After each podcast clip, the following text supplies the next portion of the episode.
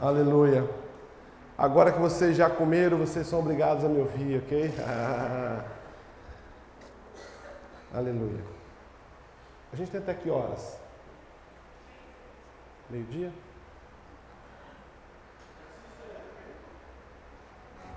Amém. Quantos estão felizes por estarem aqui, queridos? Diga aleluia.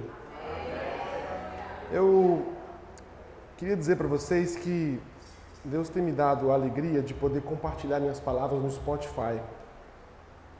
Cláudio Romero, segue meu canal lá. A primeira eu não gravei, esqueci, empolguei, não gravei. Mas a segunda vai ser gravada e quando amanhã ela vai estar já disponível para você compartilhar com alguém. Abra sua Bíblia comigo, comigo livro de Mateus, capítulo 19.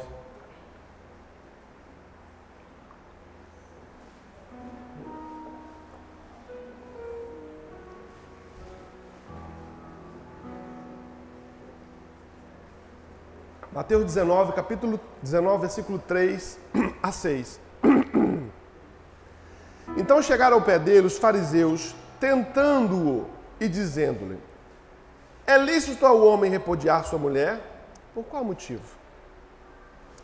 Ele, porém, respondendo, lhes disse: Não tendes lido que aquele que o fez no princípio macho e fêmea fez? E disse: Portanto, deixará o homem ao pai e à mãe e unir-se à sua mulher e serão dois uma só carne. Assim não são mais dois, mas só uma carne. Portanto, o que o Deus ajuntou, não separe o homem. Feche a sua Bíblia e olhe para mim.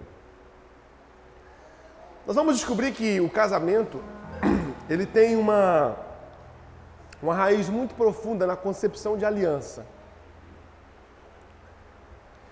Quando a gente fala sobre a aliança e o homem, enquanto ser humano, a gente descobre que desde a Gênesis, desde Adão, o homem optou por não ser um, um praticante de aliança, um gestor de aliança.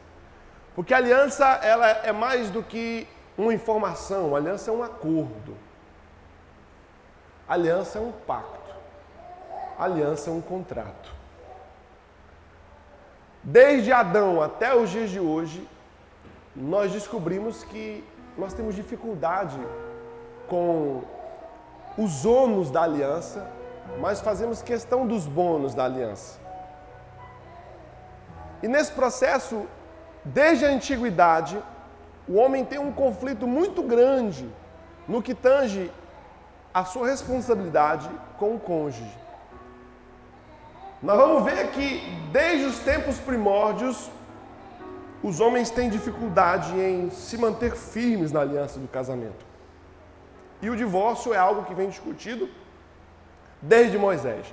Moisés é a primeira pessoa que fala claramente a respeito do divórcio. E quando eu falo sobre divórcio, a gente descobre que é uma realidade presente ao nosso redor, quando não dentro da nossa família. E às vezes a impressão que a gente tem é que existe uma fila do divórcio e a gente está nela. Que é isso, pastor? Verdade. A gente sabendo, fulano tal separou. Meu Deus do céu. Fulano tal está separando. Para vocês terem ideia, o IBGE nos mostra que o índice de casamento aumentou 20% e o de divórcio aumentou 350% nos últimos cinco anos. Então o nosso problema não é casar, o nosso problema é permanecer casado. E Jesus ele se apresenta como símbolo de uma nova aliança, amém, queridos? Jesus ele se apresenta, a Bíblia diz que ele faz a nova aliança, que ele é a nova aliança, a aliança do seu sangue derramado. Jesus estabelece uma nova aliança daquela que foi quebrada lá no Éden. Do compromisso que o homem tinha que ter com Deus, de obedecer, de se submeter, de não tocar na árvore do conhecimento do bem e do mal. E Jesus traz a modalidade da nova aliança, aliança da graça. E Jesus vem resolver todos os problemas do homem enquanto gente. Você vai descobrir que na cruz foram resolvidos todos os nossos problemas. Amém, irmãos? E nesse âmbito de Jesus ser o solucionador das coisas, todos os nossos problemas se tornam perguntas e todas as perguntas precisam de respostas. eles perguntam, os fariseus, para Jesus: Mas vem cá, senta aqui. O senhor está falando acerca de tanta coisa aí. E o divórcio? A pergunta é dirigida a Jesus. E a gente vai descobrir que Jesus responde a questão, mas ignora a pergunta. Porque a questão não é a pergunta, mas a pergunta suscita a questão. Vou dar um tempo para você pensar. Nós vamos descobrir que Jesus responde a questão, mas ignora a pergunta. Porque a pergunta não é a questão, mas a pergunta suscita a questão, ela revela a questão. Então o divórcio é um assunto que a igreja precisa falar sobre ele. Sabe por quê, irmãos? Porque o governo não entende, os sociólogos não entendem, a psicologia não entendem. Ninguém consegue explicar sobre o divórcio. É uma realidade acelerada, crescente, imparável. Mas a igreja tem a solução. E não é um problema, queridos, que nasceu agora, é um problema da antiguidade, porque Moisés falava nele. O que aconteceu foi o agravamento. Baseado na resposta de Jesus, a gente vai descobrir que Jesus não vê o divórcio como um problema. Não se escandalize, ouça tudo. Jesus não vê o divórcio como um problema. O divórcio é um sintoma de um problema existente. E muitos de nós caminhamos na contramão da solução das nossas questões de casais, porque a gente tem tratado os sintomas, mas não tem tratado o problema. Jesus vira e fala assim: vocês estão preocupados com o divórcio? Mas o divórcio não é um problema. O divórcio é o sintoma de um problema que já existia. Quantos me entendem? Diga amém, queridos. Quando nós temos uma febre, por exemplo, no nosso organismo, nós tomamos um medicamento para febre. Mas se eu tiver algum profissional da saúde, o profissional vai contestar o que eu estou dizendo. A febre não é o problema. A febre denuncia um problema existente, uma infecção existente. Isso é o que nós fazemos no que tange a isso. E quando a gente fala do divórcio, a gente descobre que o divórcio ele é pior que a morte. Por quê, queridos? Porque a palavra divórcio tem a mesma origem da palavra deserção. Vocês sabiam disso? Deserção e divórcio têm a mesma origem etimológica. E aí a gente descobre por que, que os casamentos estão caminhando alguns para o divórcio. Porque nós casamos de forma errada. Porque casamos com um compromisso para a vida.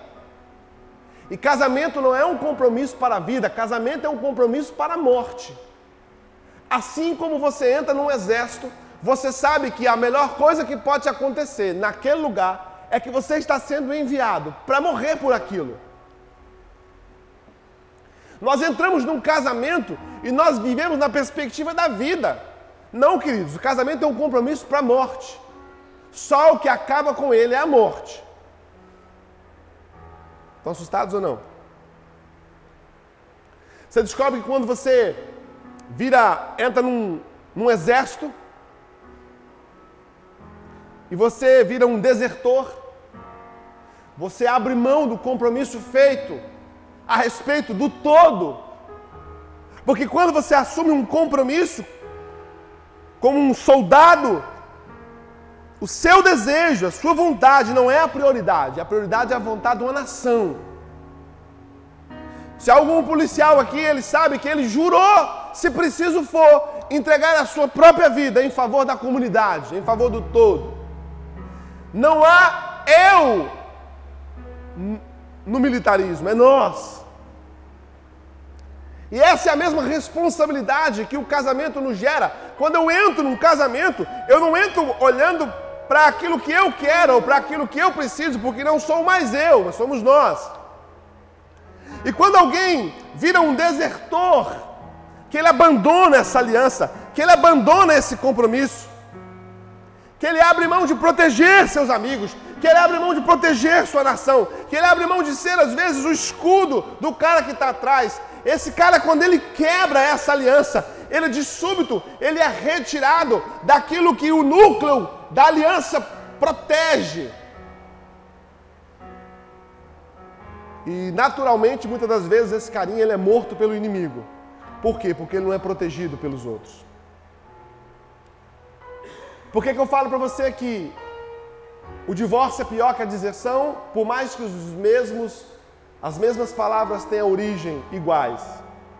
É porque quando esse soldado aqui morre, irmãos, o país pega o seu corpo, lava, arruma, põe uma farda nele, dá a ele uma medalha, pega uma bandeira da nação, dobra a bandeira, a família recebe a notícia, recebe essa bandeira, a família chora a sua dor, a família vai para um enterro, a família vela aquele corpo, a família enterra aquele homem. O assunto foi resolvido. Por que, que o divórcio é pior do que a deserção?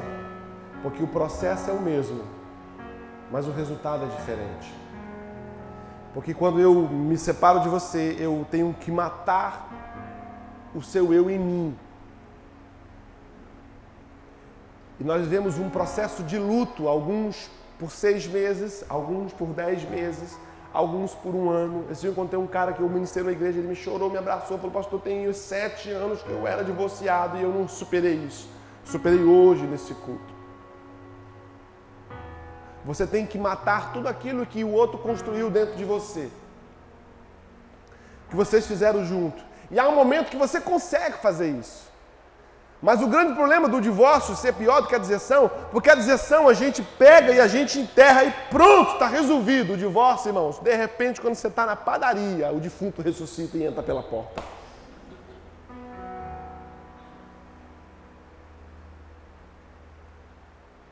Aí, o processo de luto começa de novo.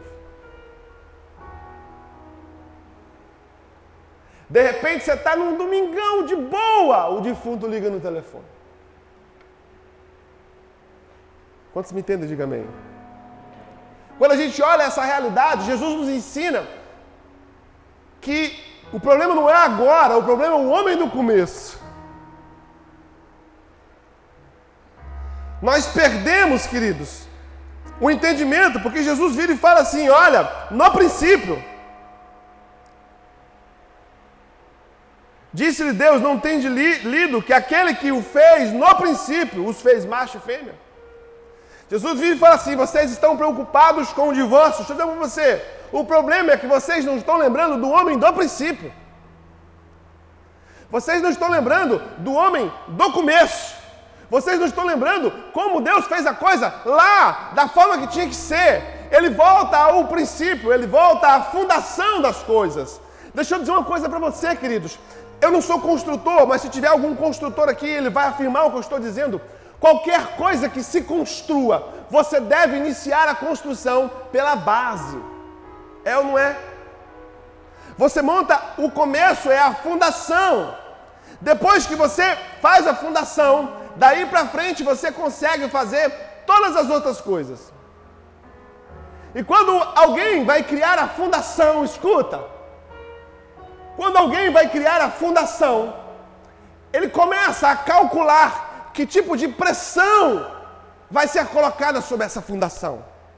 Se você vai construir uma, uma, casa de dois andares, uma casa de cinco andares, uma casa de dez andares, um engenheiro ele calcula por metro quadrado que tipo de pressão, que tipo de peso aquela estrutura vai ter que suportar para que tudo não desabe. Eles calculam, irmãos, até o número de pessoas eu tenho algum engenheiro aqui? Alguém que está estudando engenharia? Você está estudando engenharia? Estou mentindo, irmão? Não é isso? Quantos andares vão? Que tipo de peso vai ter? Eles começam a raiz dessa engenharia, é o cálculo, porque aquilo que vai ser colocado na base, ela consegue e precisa conseguir suportar tudo que vem por cima. Puf! Deixa eu dizer uma coisa para você. Jesus vira e fala assim: vocês estão esquecendo do homem do começo, porque quando Deus começou tudo isso, Ele começou pelo homem. O homem era a base de tudo isso. Aí a gente descobre que o homem foi criado com condições de suportar tudo que é colocado sobre os ombros dele. Eu vou eu vou ajudá-los. Vem aqui para mim, por favor. Sobe aqui em cima. Ok. Deus começa pelo homem. E no projeto de construção de Deus, Deus vira e fala assim: Eu vou criar um carinha que ele vai ser capaz de suportar tudo que virá sobre os seus ombros. Essa é a base da humanidade. Ele vai conseguir fazer com que toda a responsabilidade que for colocada sobre ele, ele será capaz de sustentar. Jesus nos ensina que há um distanciamento do homem de hoje para o homem do princípio. Ele fala: não, Deus os criou macho. Deus fez um homem com capacidade de suportar uma família, de suportar filhos, de suportar desemprego, de suportar situações, de suportar intrigas. Um homem que tinha em si a capacidade de todo o peso que for colocado sobre ele, ele segurar, ele manter ele não arredar, ele não abre mão do seu compromisso, ele não abre mão da sua família, ele não abre mão da sua esposa, ele não abre mão dos seus filhos, ele morre, mas não abre mão do direito de lutar. Depois que Deus faz isso, escute o que Deus faz, irmãos. Deus cria mulher, vou pegar a sua mesmo. Vem aqui, minha filha, sobe ali. Chega para trás. Deus inicia um processo de construção perfeita. Não precisa encostar tanto assim, não, irmão, porque tem gente aqui cheia de ser assanhada, querido. O que é isso? Tirando a congregação, tirando casquinha do homem. Deus faz a mulher. E depois que Deus faz a mulher, queridos, Deus inicia um segundo processo, porque Ele já coloca sobre o homem a responsabilidade da mulher. Você vai descobrir que todas as ordenanças que Deus deu acerca de tudo, inclusive da árvore do conhecimento do bem e do mal, era para ele, para ele falar para ela. Depois Deus faz o casal. Vem aqui vocês dois, vem cá, Fred. Vai aqui embaixo, aqui. Agora eu quero aqui embaixo. Chega mais para frente um pouquinho para a galera vai entender. Aqui, do ladinho dela. Isso. Para vocês entenderem o que é o processo de construção de Deus. Jesus vira e fala assim: lá no começo não era assim. Deus lá no começo criou o macho, depois criou fêmea. O problema é que vocês estão distantes do homem do começo. Depois que Deus criou isso, Deus criou famílias. Agora olhe para mim. Você vai descobrir que se a gente pegar, eu vou fazer diferente. Vem cá vocês dois, vem para frente. Vem cá, vocês dois. Você vai descobrir, essa é a mãe do Fred, tá, gente? Que não conhece, parece irmã, né? Mas não é não. Que, eles, que Deus criou o homem, Deus cria a mulher e cria o casamento. Do casamento sai o filho. E do filho vem a esposa, inicia-se um outro casamento. E essa aqui tá doida para o processo continuar, mas ele não dá conta.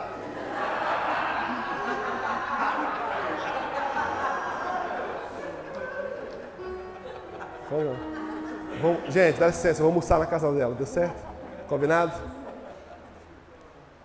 Aí, aí, queridos, vem as famílias, as famílias viram os bairros, os bairros viram as cidades, as cidades viram os estados, os estados viram as nações. E as nações viram o mundo. E a minha Bíblia diz que Deus amou o mundo de tal maneira que deu por ele o seu Filho unigênito Jesus vira e fala assim: vocês fiquem aí. Jesus fala assim: vocês esqueceram do homem do começo.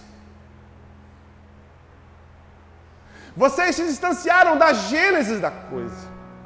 Sabe, queridos, o divórcio existe, a separação existe, a intriga existe, porque nós deixamos de ser o começo. E eu quero falar sobre o começo hoje.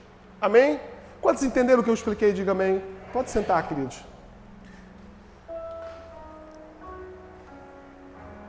Deus é responsável pelo homem e o homem é responsável pela mulher.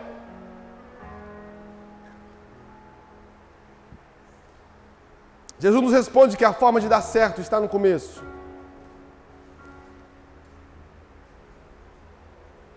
Para você dar certo, irmão, você tem que olhar para o que foi feito lá atrás. Quem era o homem do começo? Estou falando para o homem másculo, agora. O homem do começo, ele tinha uma imagem correta acerca de si mesmo. Porque ele era a imagem e a semelhança de Deus. O homem que tenta ser como outras pessoas e não como Cristo, não fará que o casamento dê certo. Um homem cuja sua imagem não é a imagem de Deus, ele não fará com que o casamento dê certo. E se o casamento não der certo, a família não dá certo. Se a família não dá certo, o bairro não dá certo. Se o bairro não dá certo, a cidade não dá certo. Se a cidade não dá certo, o estado não dá certo. Se o estado não dá certo, a nação não dá certo. Se eu corrijo o homem do começo, eu consigo corrigir toda uma nação.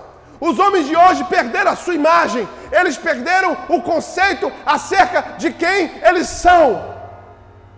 Eles são meninos, eles são infantilizados.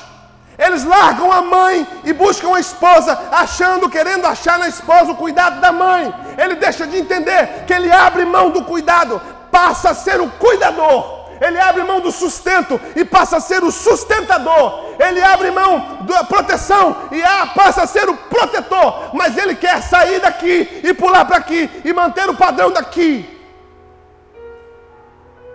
Meninos, a nossa nação está cercada de meninos de barba e de bigode.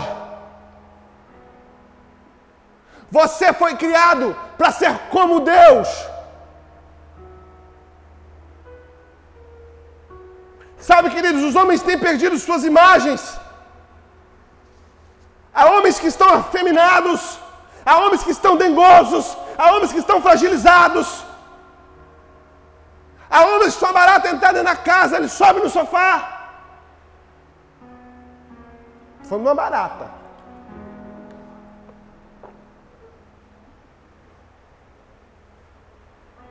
Resgata a tua imagem, rapaz. Resgata quem você é. Deixa de ser infantil. Deixa de ser mimado. Deixa que esse espírito de inferioridade, de falência, de desistência você não foi criado para isso. O problema não é o divórcio, o problema é que você deixou de ser quem você foi criado para ser. E quando você deixa de ser quem você foi criado para ser, você não vai gostar de ser quem você se tornou. Homens que perderam sua postura. Homens sem imagem, irmãos. Eu, gente, alguém me empresta um relógio, por favor, que senão eu vou, eu vou extrapolar. Eu estou sem relógio. Meu almoço está aqui ainda. Obrigado, Fred. A segunda coisa que Deus faz com o homem do princípio, Deus coloca o homem no jardim. Éden significa presença. A característica é que esse homem deve estar na presença de Deus. Um homem que não se mantém na presença de Deus, ele não vai manter sua família. Deus pega o homem, cria o homem e põe ele num lugar, na presença dele. Há homens que estão abrindo mão de estarem na presença de Deus. Há homens que estão flertando com o mundo. Há homens que estão namorando com o mundo. Há homens que estão se distanciando da presença de Deus. Deixa eu dizer uma coisa para você. Escute o que eu vou lhe dizer. Vocês não têm uma planta aqui, né? Essa igreja está precisando de humanização. A origem. Quem criou as plantas, irmãos? Quem criou as plantas? Um, dois, três. Quem criou as plantas? Não, senhor. Você lê Bíblia, não? Terra criou as plantas. Deus disse: terra, produza. A origem das plantas não é Deus. A origem das plantas é a terra. Por isso é que se você tirar uma planta da terra, ela morre. Por quê? Porque qualquer originado tirado da sua origem, ele morre. Qual é a origem do homem? Qual é a origem do homem? Deus. A Bíblia diz que Deus soprou sobre o homem o Espírito. O soprou sobre o homem o Espírito é o de Deus.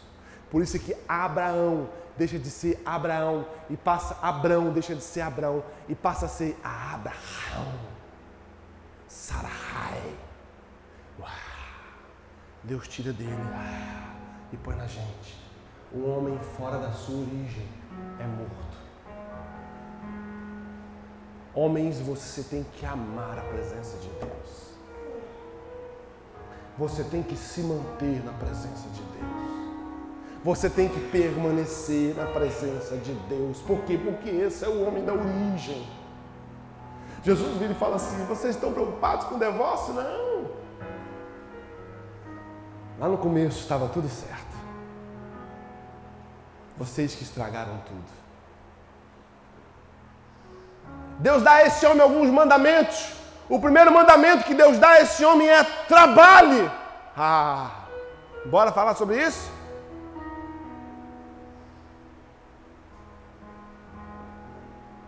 Trabalhe. Desenvolva. Você vai descobrir, queridos, que, por exemplo, essa é uma caixa de som, ok? Alguém sabe de que material é esse aqui? Hã? Madeira. Você vai descobrir que Deus não fez a caixa de som, mas Deus fez a madeira. E o homem pega aquilo que Deus fez e trabalha com aquilo e produz aquilo que ele precisa. Deus ensina a esse homem que ele deve trabalhar. Irmãos, vivemos em tempos em que os homens estão imersos em preguiça, encostados.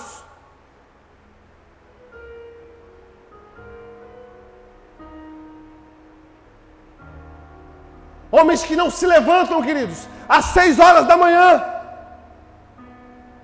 Entendendo que há uma família que depende dele, há uma esposa que depende dele, há filhos que dependem dele, há uma sociedade que depende dele, há uma comunidade que depende dele. Ele não trabalha, ele é preguiçoso. E tem mais, às vezes ele trabalha um dia e ele ganha o dinheiro para passar a semana, ele passa cinco dias sem trabalhar. Isso é preguiça, irmãos. Se você não aprender que você foi feito para trabalhar, você precisa trabalhar. Você precisa trazer o pão de cada dia para dentro da sua casa. Você precisa suprir as necessidades da sua esposa, dos seus filhos, da sua igreja, da sua comunidade. Você tem que desenvolver profissionalmente. Você não pode se escorar no papai, na mamãe, na mulher, em nada. Um homem tem que ser um campeão no trabalho. Deus deu a esse homem uma ordem: trabalhe Sabe por que há muitos divórcios, irmãos? Porque as mulheres não aguentam mais sair cedo para trabalhar e o malandro ficar dentro de casa. E pior, quando ela volta, ele poderia pelo menos ter arrumado a casa, ajudado, tá uma bagunça.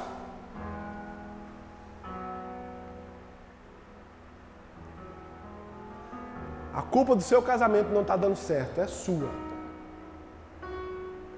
Saiba. Um homem, se não tiver trabalhado à noite, tem que acordar cedo, irmão. Cara que dorme até meio-dia, irmão, tá errado, irmão. Tá errado. Se poste, rapaz, levante, vai capinar o terreno, vai catar cocô do cachorro, vai lavar teu carro, vai resolver os problemas da casa, vai consertar a lâmpada. É meu dia de folga, que folga, rapaz. Já viu um homem ter folga? Por isso é que os casamentos não se sustentam, porque estamos cheios de homens folgados.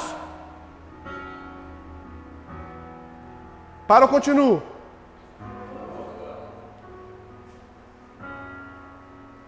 A quarta característica que Deus dá a esse homem é que esse homem era, ele cultivava. Deus fala para ele cultiva. Sabe o que é cultivar, irmãos? Vou ensinar para você o que é cultivar. Cultivar é extrair o melhor é desenvolver, é fazer avançar. O homem deve melhorar tudo que pega. Escuta, precisamos ter homens que sejam cultivadores.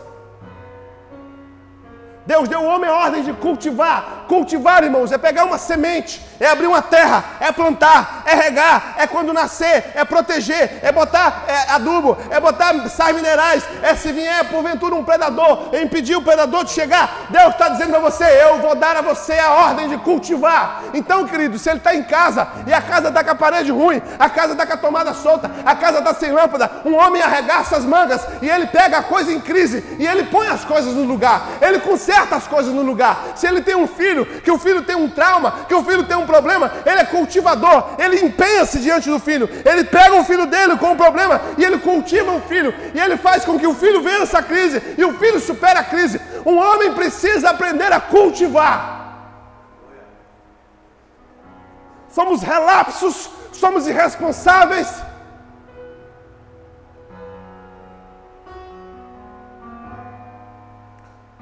Meu filho Dinho. Vocês foram ver o culto ontem? Não, anteontem. Anteontem. Peguei ele. Falo com liberdade, irmãos. Nós somos uma família. Gostei do carro dele, carro novo, né, negão? É, pastorzão. Falei, é, eu vim da outra vez aqui. Jesus te deu, né, meu filho? É. Tá faltando água aqui em Vitória?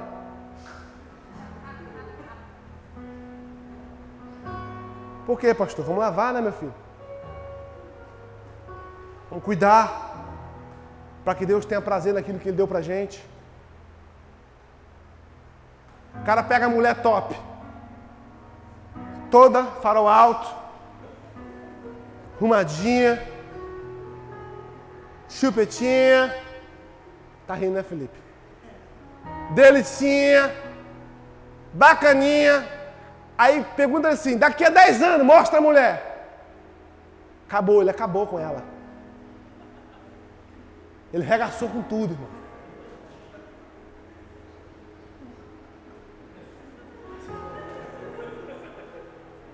Ele destruiu a mulher que Deus deu para ele. É assim, no, no, começo era meu pombinho, meu gatinho. Aí os bichos crescem. Sua vaca! Seu... Cultiva, cuida, embeleza, põe numa academia, faz uma, uma lipoaspiração, bota um silicone nessa mulher, sobe o peito de novo, sobe a bunda de novo, cuida. Aí, ó, bota um gasofilaço aqui que é a hora.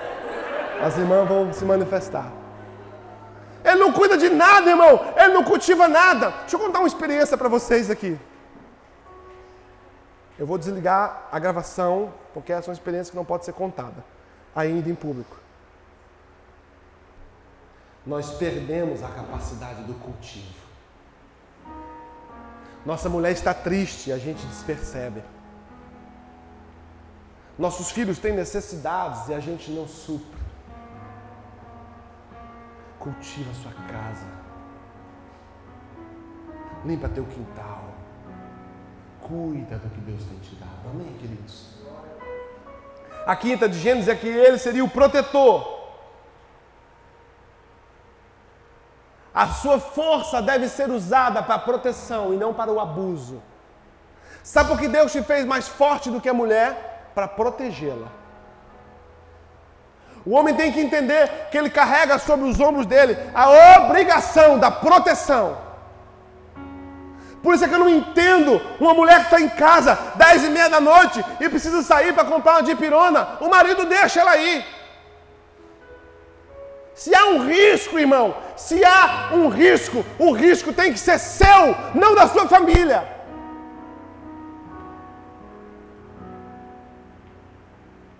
Sabe, queridos, os homens perderam a capacidade de proteção. Escuta o que eu vou dizer, se escandalize se você quiser, o problema é seu. Sua mulher está saindo com a, com a roupinha curta demais, a bunda dela está ficando lá de fora, a calcinha dela está aparecendo, os peitos dela estão tá aparecendo. Proteja a sua mulher. Diga ela, amor, tá, isso não está certo. Você está mostrando o que é meu para todo mundo. Não funciona assim. Não quero andar você assim. Ele está nem aí, irmão. Proteja a sua mulher. Ele anda em lugares públicos, disperso, na frente, a mulher atrás. Ele entra em ambientes, em bares, em lugares inapropriados para uma família, leva a mulher junto, leva os filhos juntos. Rapaz, você tem que proteger a sua casa, a sua família, você tem que proteger seus filhos. Você está vendo seu filho com amizade errada, protege, cancela, tira, muda de cidade se preciso for, muda de país se preciso for, mas seja um homem que aprendeu a proteger a sua família. Há famílias desprotegidas. Há mulheres desprotegidas, há filhos desprotegidos. Tá de noite, dá um barulho no quintal. Ele manda a mulher. Irmão, já vi isso, ó. aos montes. A mulher sai, vai na cozinha, pega uma faca, ainda pega uma faca de serra. Ó, a cabeça. Vai cortar pão, irmã. Tu quer proteger, tem que ser uma faca afiada. Cara não é o protetor. Tá andando com as crianças, vem de lá um cachorro. Ele não enfrenta o cachorro, não, ele corre e larga as crianças. Eu estava ontem com uma pessoa e a pessoa dizendo: Ó, oh, no começo do namoro, pastor, uma baixadona que tem aqui desce assim sobe. No começo do namoro, eu estava descendo aqui, a gente ouviu os tiros.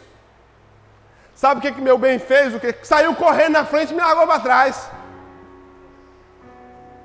Depois de uns cinco minutos que eu consegui subir, que eu encontrei ele. Eu falei, mesmo assim, você casou com ele? Proteja. Proteja sua filha. Proteja seu filho. Proteja sua esposa. Seja um escudo. Proteja ela emocionalmente. Proteja ela fisicamente. Proteja ela financeiramente. Sua mulher dá uma apertadinha lá, tem alguém cobrando ela, chega junto, paga a conta dela. Não exponha sua esposa. Tem marido que a mulher está perdendo a paz porque ela deu uma bobeira lá, caiu, comprou, e ele tem o dinheiro, cara. Ele tem, está no bom, mas ele quer, deixa sofrer, miserável. Não. Proteja. Cobra isso de outra forma depois. Depois eu vou Sabe, irmãos, nós perdemos a capacidade de proteger nossas casas.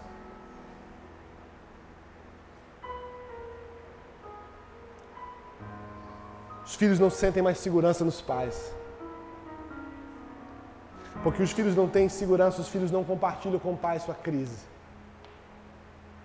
Há muito filho sendo abusada, há muita filha sendo abusada, vivendo isso sozinha, porque não vê no pai um porto seguro. Porque não vê no pai um porto de confiança. Porque não vê no pai um guarda-chuva porque não vê num pai uma torre segura. O pai é um frouxo. O pai é um despercebido. O pai é um relapso. O pai não protege nada. O pai expõe a mãe, expõe os irmãos. O pai traz amigos que não deveriam estar dentro da sua casa. O pai traz gente que não deveria fazer parte da sua família para dentro da casa. O pai coloca qualquer um dentro da sua casa. Proteja a sua família, homem. Vou, vou correr, senão não termina. Deus disse ao homem o mandamento: não toque naquela árvore. O desafio do homem era ter recebido a palavra de Deus e ter zelado da palavra de Deus. Olha para o pastor, homem zele da palavra de Deus dentro da sua casa. Coma ela, viva ela, ensina ela, pratica ela. Tem homens que estão conduzindo a sua vida a passos largos da palavra de Deus. Volte para a palavra de Deus. Você é dizimista? Não, você está errado. Você está errado. Você não está cumprindo uma proposta. Você não está cumprindo um acordo. Você não está cumprindo um mandamento. Zele da palavra do Senhor. Você tem que ser o zelador da palavra. Você tem que ser o introduzidor da palavra. Você tem que ser o guardador da palavra. Deixa eu dizer uma coisa para os pais. Quantos pais eu tenho aqui? Sabe qual é o mal da relação de um pai com um filho? É porque o pai anda buscando no filho amor. Pai não deve buscar no filho amor. Pai deve exigir do filho respeito. Porque se o filho aprender a respeitar um pai, o amor vai nascer. Tem pai abrindo mão do respeito para ter do filho amor. Esse amor que seu filho está te dando é falso, é fake. Amor sem respeito não é amor. Então tem filho desrespeitando o pai, e o pai não contrapõe o filho, o pai não, não se posiciona dentro do filho, o pai não corrige o filho, porque o filho vai ficar cinco dias sem falar com ele, que fique um ano sem falar comigo, mas me respeite dentro da minha casa. Exija que os seus filhos respeitem a sua esposa. Os filhos estão desrespeitando as esposas, o pai não pratica a palavra. Vara nele, irmão. Corrige. Zele da palavra. Amém, queridos? A mulher do início. Deus trouxe-a.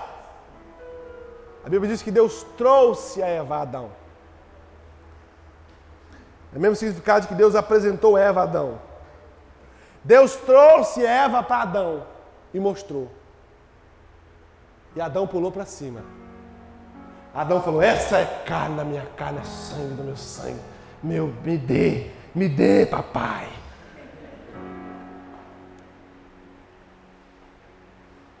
Sabe, queridos? E ele vira assim: o homem vai abandonar pai e mãe. Deus não escolhe para você, Deus apresenta. Quem escolhe é você.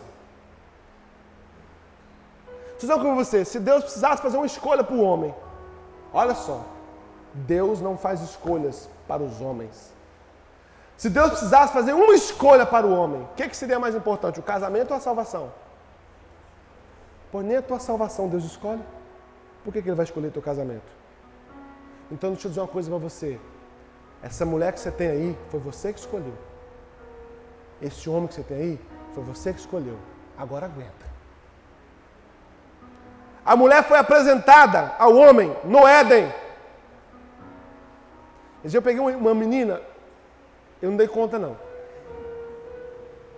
Quero casar. Cara, que bom, glória a Deus. É todo mundo que, que não casou ainda. O irmão chegou aqui e falou, pastor, se eu estou casado hoje, a culpa é do senhor. Eu falei, querido, me desculpa, eu não tive essa intenção. Falei para ele. Quero casar, amém. E como é que você quer casar? Não, quer casar com um homem de Deus, com um homem santo de Israel, da terra de Santa, um homem, um homem de Deus, servo de Deus, um, um homem temente a Deus, tudo de Deus esse homem era, tudo de Deus. Aí eu estava com ela assim, incrivelmente, passou no Instagram dela. Aí eu, é mesmo, um homem de Deus, é. Eu falei, querido, deixa eu falar uma coisa, se você quer casar com um homem de Deus, você tem que parar de ir no boteco. Você tem que parar de ir no bar, você tem que parar de ir nas festas. Por quê? Porque um homem de Deus não está nesse lugar, não. Deus apresenta Eva no Éden. Deixa eu dizer uma coisa para você, irmã. Varoa. Senhora. Não ouse sair daqui da presença de Deus. Eu tenho um amigo meu, um, vou contar o milagre, mas não vou contar o santo. Se converteu, apaixonado por Jesus, Filipão. Apaixonado. Eu, era, eu, eu impressionava com ele, irmãos. Se converteu apaixonado, abraçado com Jesus. E aí, irmãos, um dia chega esse irmão na igreja sem a mulher. Eu falei, cara, cadê sua mulher? Ficou em casa, pastor. Ficou em casa. Ele com as filhas, arrumadinha. Falei, quem que arrumou as meninas? Fui eu, pastor. Cabelinho arrumado. Peguei o telefone, irmã, o que você está fazendo em casa? Não, estou cansada. Falei, irmão, não faça isso, minha irmã. Tem mulher aí que daria um rim para ter um marido dentro da igreja. Para ter um marido. Venha para casa, venha, venha para a igreja, venha acompanhar seu marido para a casa do Senhor. Outra semana, filho, cadê sua mulher? Ah, pastor, está lá no Facebook. Irmã, cadê você? Irmã, sabe o que aconteceu? O cara não aguentou, irmão. Espocou, largou a mulher, largou filho, largou tudo. Arrumou outra mulher. Vivendo a crise. Escuta, mulher. Vivendo a crise. Aí um dia bebeu vivendo a crise, o filho dele já tinha crescido, vem falar com ele. Alguma coisa, ele deu um tapa na cara do filho. O remorso pelo tapa na cara do filho foi tão grande que ele saiu da presença do filho e se enforcou. Enterrei ele.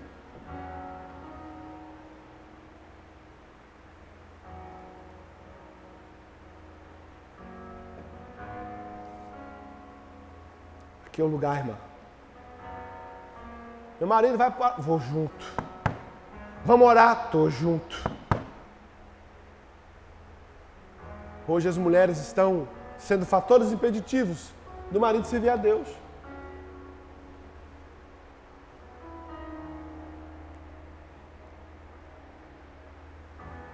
O homem foi dado ao trabalho, a mulher foi dada a ordem de auxiliá-lo. O homem é a fonte, a mulher é a incubadora. Tudo que o homem dá, a mulher incuba. Você vai descobrir que se você der a coisa certa para sua mulher, ela vai pegar, vai incubar e vai gerar. Ele é o desenvolvedor, ela é quem nutre. Ele é protetor, ela é encorajadora. Enquanto o marido sai para proteger, a mulher está dizendo: vai lá! Super-homem! Homem forte! Homem poderoso! Homem bonito! Pode mentir, pastor? Pode, pode. Tem mulher que não é mais encorajadora do seu marido.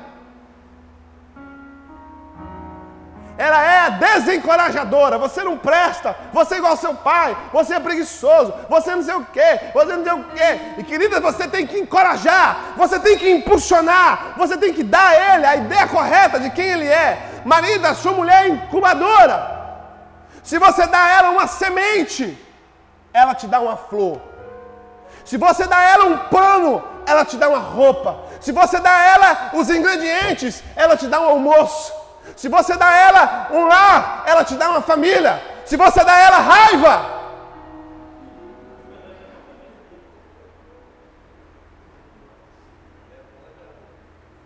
Huh.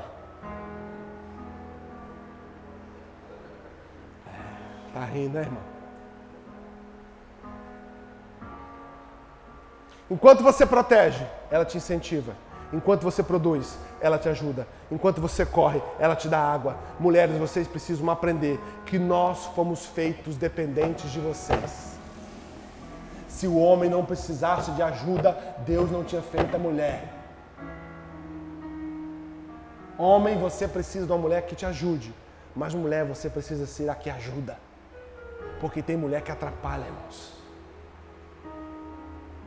Tem mulher que o cara quer a comunhão da igreja.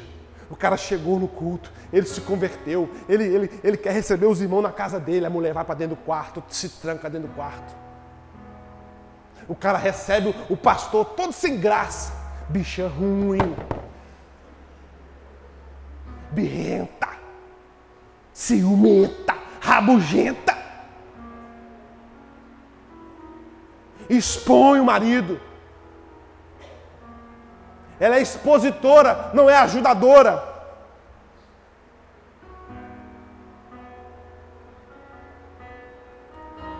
Se o marido é um ensinador, a mulher é a profeta. A mulher tem que ser a profeta da sua casa. A mulher tem que ter a palavra certa acerca dos filhos. A mulher tem que ser a palavra certa acerca da sua família. A mulher, a boca dessa mulher, ela tem que ser uma boca profética. Há mulheres, irmãos, que a boca dela é maldita para si mesma, para sua casa. Irmão, se você não tem nada que edifique, cala a boca. Você tem que entender que você tem um papel.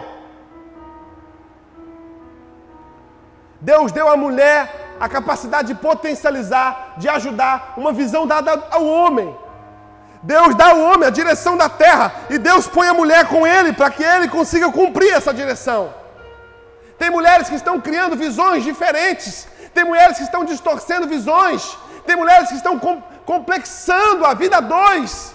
Chegue num acordo. Se você acha que o seu marido está fazendo errado, não contraponha ele, faça ele fazer certo.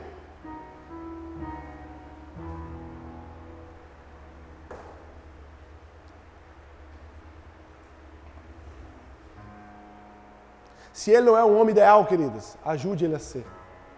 Essa é a sua função. Se ele não é um homem perfeito, queridos, ajude ele a ser. Não destrua seu orgulho. Se ele não acha, você está na igreja aqui e ele não acha, o pastor vira e fala assim: abra sua Bíblia, um livro de Tessalonicenses. E ele começa a mexer na Bíblia sem achar, porque ele não tem ainda intimidade com a Bíblia. Não expõe ele não, querida. Diga para ele, amor, é no Novo Testamento. Ajuda ele, irmã. Tem mulher expondo seus maridos. Tem mulher que a, a filha vira e fala assim, pai, deixa eu sair. Uma festinha. O pai, não vai sair não. Ela entra no meio, vai sair sim. A mim, não faça isso. Você é o vínculo emocional da casa. Escuta, a mulher é o vínculo emocional da casa. Você vai aprender isso hoje. Por isso é que a mulher faz conversas emocionalmente para fazer conversas com o homem. Nessa ela dançou, porque ela se envolveu emocionalmente com a cobra. A serpente era incapaz de convencer o homem a fazer o errado. Porque a, semente era a serpente era incapaz de fazer o homem fazer o errado. Ele vai a alguém que tem acesso ao coração do homem. Ele vai na mulher. Porque a mulher tem acesso ao coração do homem.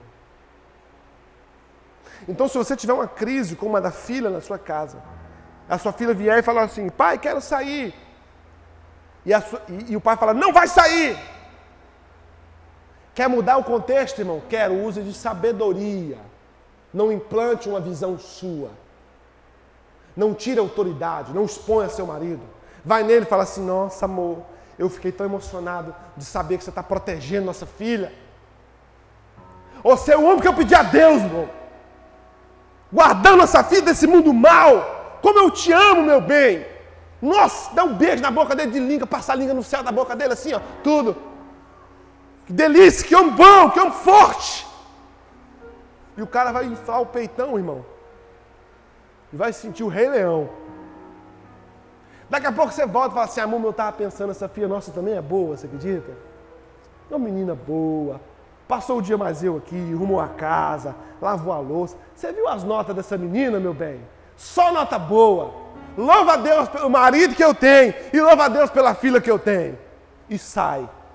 Nessa você vai no quarto e troca a roupa, põe uma lingerie.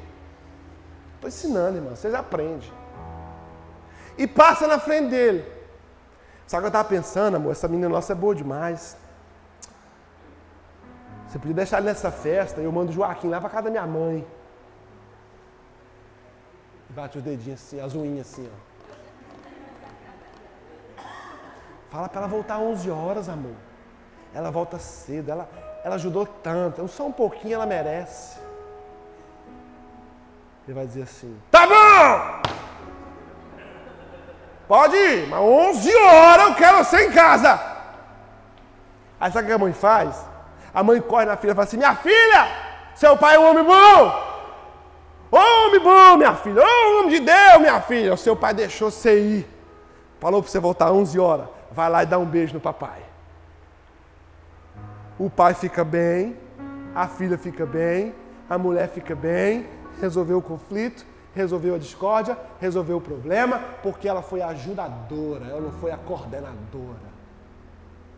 Ela usou da sabedoria de dominar as emoções da casa, de controlar o marido raivoso, de controlar o filho rebelde, de coordenar emotivamente a casa. Há casas que estão emocionalmente desestruturadas porque as mulheres perderam o dom.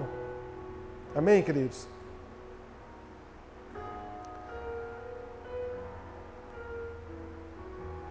Mulheres, vocês precisam retomar o espaço de vocês, não tomar o espaço dos homens. Deus fez cada um para uma coisa. Quando Jesus fala sobre o divórcio, ele fala: vocês têm que voltar lá atrás. Vocês estão errando, vocês estão se divorciando porque vocês deixaram de ser para o que foram criados para ser. Vocês estão deixando de fazer o que foram criados para fazer. Se vocês voltam às suas origens, se vocês voltam ao projeto original, o divórcio ele é inexistente. Jesus responde a questão, mas ele ignora a pergunta, porque a pergunta revela a questão, mas a questão não é a pergunta. A questão não é o divórcio, irmãos. A questão não é você querer ficar com essa mulher ou não ficar com essa mulher. A questão é que você está deixando de ser quem você tem que ser. Porque se você voltar a ser quem você tem que ser como homem, e se você voltar a ser quem você tem que ser como mulher, o divórcio será inexistente, a discórdia será inexistente, porque você vai cumprir o seu papel. Vamos ficar de pé em nome de Jesus. Sabe, irmãos, há muitos de nós que estamos errando.